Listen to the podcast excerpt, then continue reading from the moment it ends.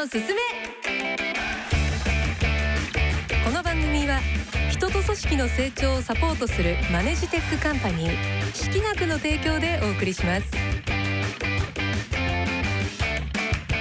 皆さんこんにちは。式学の安藤光大です。こんにちは上田真理恵ですこの番組では経営トップから中間管理職まで全てのビジネスパーソンが抱える課題マネジメントとリーダーシップについてコント形式で楽しみながら式学のメソッドで解決していきます。日本で世界で不透明感が増してます。こんな時に組織が取り組んでいくことは何かについて考えます。どうぞお付き合いください。マネジメントに生まれる誤解や錯覚をなくす。それが式学の使命。マネジメントのやり方は10人十色信じられるのは自分の経験だけ。そんな思い込みはなくそう。マネジメントには正解があります。そしてその答えは意外にもシンプル。人と組織を育てる式学。改めましてこんにちは。式学の安藤光大です。こんにちは上田真理恵です。成長するチームそして勝てるチーム作りのために式学のノウハウをお届けしていくこのマネジメントのすすめ。今回は不況を乗り越えるたった一つの処方箋というテーマです。まあ今世界でねいろんなこと起こってますよね。まあ疫病戦争円安。まあ原油半導体も足りないで気候もおかしいと。もう経営者を取り巻く環境というのは非常に厳しいかと思います。でそんな時にまず何をすべきかを知りたいリーダーの皆さん多いはずです。そうですねまあただその実は特効薬っていうのはなくてですね、うん、まあこういう時ほどピンチの時ほど不景気な時ほどまあとにかく無駄を排してですねまあ成果に直結する動きをしましょうと。いうことなのかなというふうに思ってます。うん、まあ確かにその通りですけど、成果に直結する動きをするためにどうしたらいいんでしょう？まあ、あの難しく考えずにですね、まあ、組織のスピードを上げることかなというふうに思ってましてで組織の速度が上がれば、まあ、成長の速度とか PDC の速度が上がると。でまあその不況ということはその環境の変化がいろんな形で起きているという状況でありますので今までの経営判断が正しいとはならないという状態が長続きしているということになるので、うん、まあこの間違った時の修正っていうことをどんどん繰り返して、実行して失敗実行して失敗を繰り返していってて組織の成長とともに、あとはこの環境のニーズに合わせていくっていうことをどこよりも早くやることができればこの不況の中でも勝っていけることができるんじゃないかなというふうに考えてますね。そうですよね不況だから世の中があんまり動いてないからって言って自分たちの動きを止めたりしても別に状況が良くなるわけでもないですもんね。はいはい、だからこそ速度を上げなければいけない。そうですね。では今週もケーススタディコント聞いてみましょう。ジグザグジギーのお二人です。どうぞ。ここは都内のスタートアップ企業。若手社員の池田さんが宮沢部長のワンオンワンミーティングを受けています。ところで池田は入社何年？ああ今年で5年目です。じゃあさぞかし悩みもあるだろう。いや今のとこ大丈夫ですよ。企画も通していただいてますし。だからこそ壁にぶつかってるとか。まあマイペースでやってますしね趣味を楽しむ時間がないとか。ああこないだ野球見に行きましたよ。新入社員が頼りないとか。いやあいつらなかなかやるんですよね。なんだ？お前は化け物なのか？俺は深刻な悩みがあるのに。え何ですか？娘が最近俺に冷たくて。娘さん何歳ですか？今年で二十歳。だったら心配いらないですよ。その年代は大体そうです。話も合わない。むしろギャップを楽しみましょうよああ、そうか。そういうものか。って、立場が逆になってる。上司として、何たる失態。よし、切り替えて。だけどやっぱり悩んでるんだろほら、相談、カモンカモンいや、その一辺とやめてください。こんな時間はただの無駄です。これが部長の役割なんだよ。今、我が社の状態は悪い。先の様子が全く見えない。例えるならば、蕎麦屋の行列。それは繁盛具合によります。え？俺の前で販売終了？うわ、なんだよ、朝から来たのに。よし、食べログ0.5。妄想の中で最悪な客。そんな苦境を打破するために、一人一人の話を聞いて。で、何かが分かりましたか？俺ってやっぱり話が下手だ。前進どころかむしろ後退。そうだ。アナウンススクールに通って。そんな時間はうちにはないです。成果につながる動きをしないとじゃあどうすりゃいいと言うんだ？組織のスピードを上げることです。何？スピード？うーんそれならみんな今日も元気かい？不況になんて負けちゃいかんぞ。元気元気えいえいおそういうことじゃないです。スピードの速い組織にするには邪魔をするものを取り除くんです。まず最初は迷いの排除。いや迷うのが人間じゃないか。それは他の動物にできない我々だけに与えられたこと明日の競輪何を買おうか誰の予想を参考にするか。ただのギャンブラー。寝る暇ないよ。プライベートはまあスルーして会社ではそれはやめてください。仕事のたびに確認したらいちいち時間がかかるだけです。だからルールを決めてください。ゲームは1日1時間とか？突然の高橋名人。でもそういう明確な感じであと決起会を開くのも無駄です。モチベーションを高めるためだよ。時間を気にせずバカ騒ぎして夜の遅くに家に帰ってそんな俺の姿を見て娘が冷たくなる。また悲しみがぶり返してる。でもこの傷もお前らのためだ。なってないから不毛なんです。モチベーションは与えなくても結果が出たら芽生えるものです。そもそも順序が違うんですよ。だからワンオンワンミーティングもいりません大事な社員を守るためにさ。甘くするのが優しさじゃないんです。はっきりとした目標を与えてクリアできたら評価するだけ。それが本当の優しさなんです。そんなことさえ知らない俺に上司を名乗る資格はないな。大丈夫です。やり方はちょっと間違ってますけど部長もちゃんと頑張ってますよ。池田お前はほんと優しいな。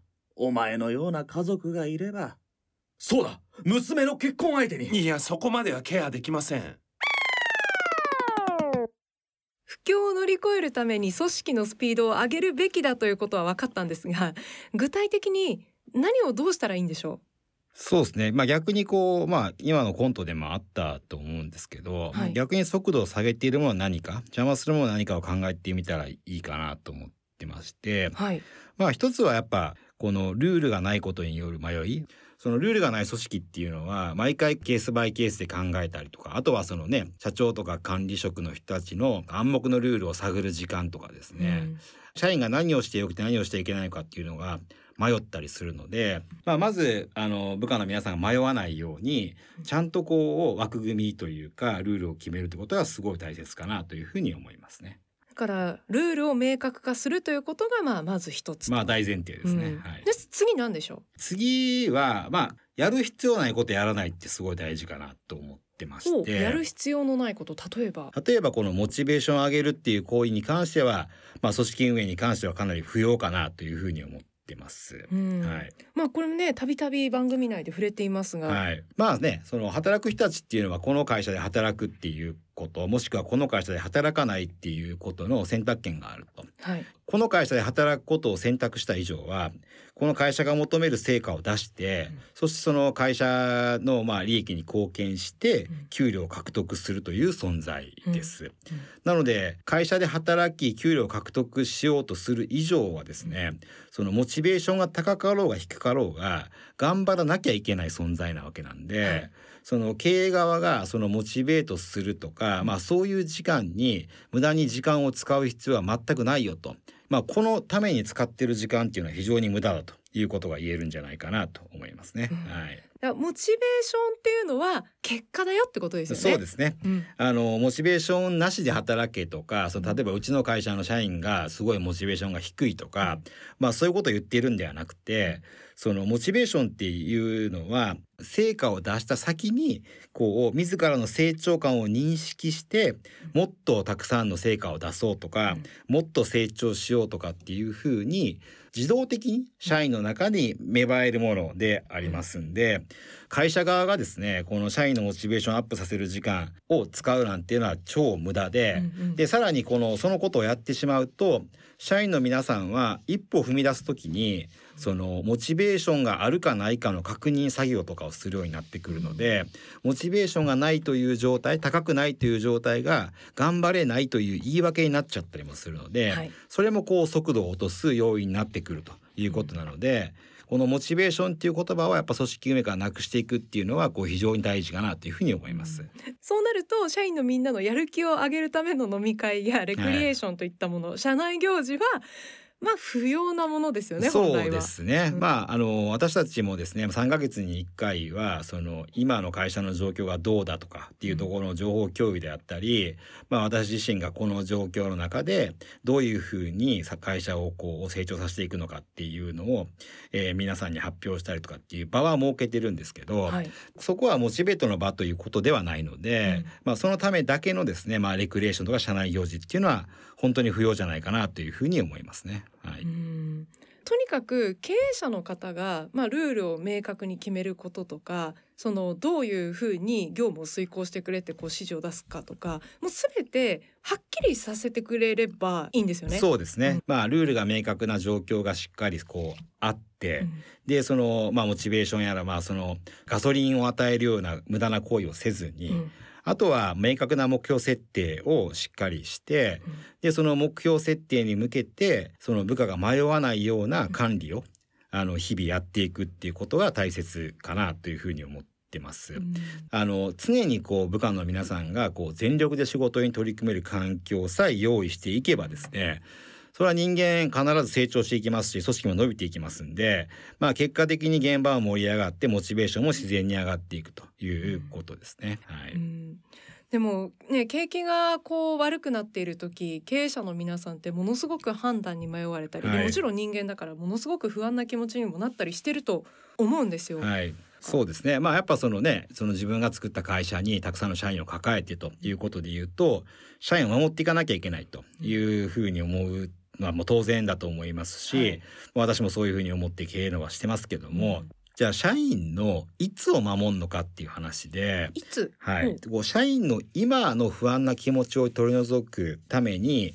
そのいろいろ説明であったりいわゆるその決起集会とかそういうところをに時間を使うのではなくて、まあ、社員の皆さんの未来どんだけ長い時間そのこの人たちを守っていけるのかっていうことで言うとやっぱりその、えー、一人一人が成長し会社が強くなりそして一人一人の社員がですね生きる力を身につけていけるようなまあそういう環境をいかに作っていけるかっていうことに視点を置くべきなので目の前いい社長になってですね本当に守ってくれているなって思われることは全然プラスじゃなくてそういう時だからこそ厳しくスピードを上げて進んでいくってことを大切にしなきゃいけないなというふうに思いますね、うん、来週もよろしくお願いします、はい、お願いします。マネジメントのすすめいかがでしたか？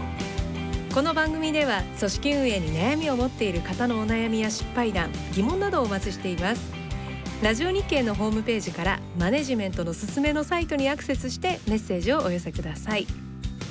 この番組サイトでは過去の放送を聞くこともできます。ぜひご覧ください。それから式学のメディア式学総研もぜひご覧ください。さて来週のこの番組はなぜ式学は怖がらずに採用ができるのかというテーマでお届けします。また来週この時間にお会いしましょう。マネジメントのすすめお相手は式役の安藤光大と上田真理恵でしたこの番組は人と組織の成長をサポートするマネジテックカンパニー式学の提供でお送りしました。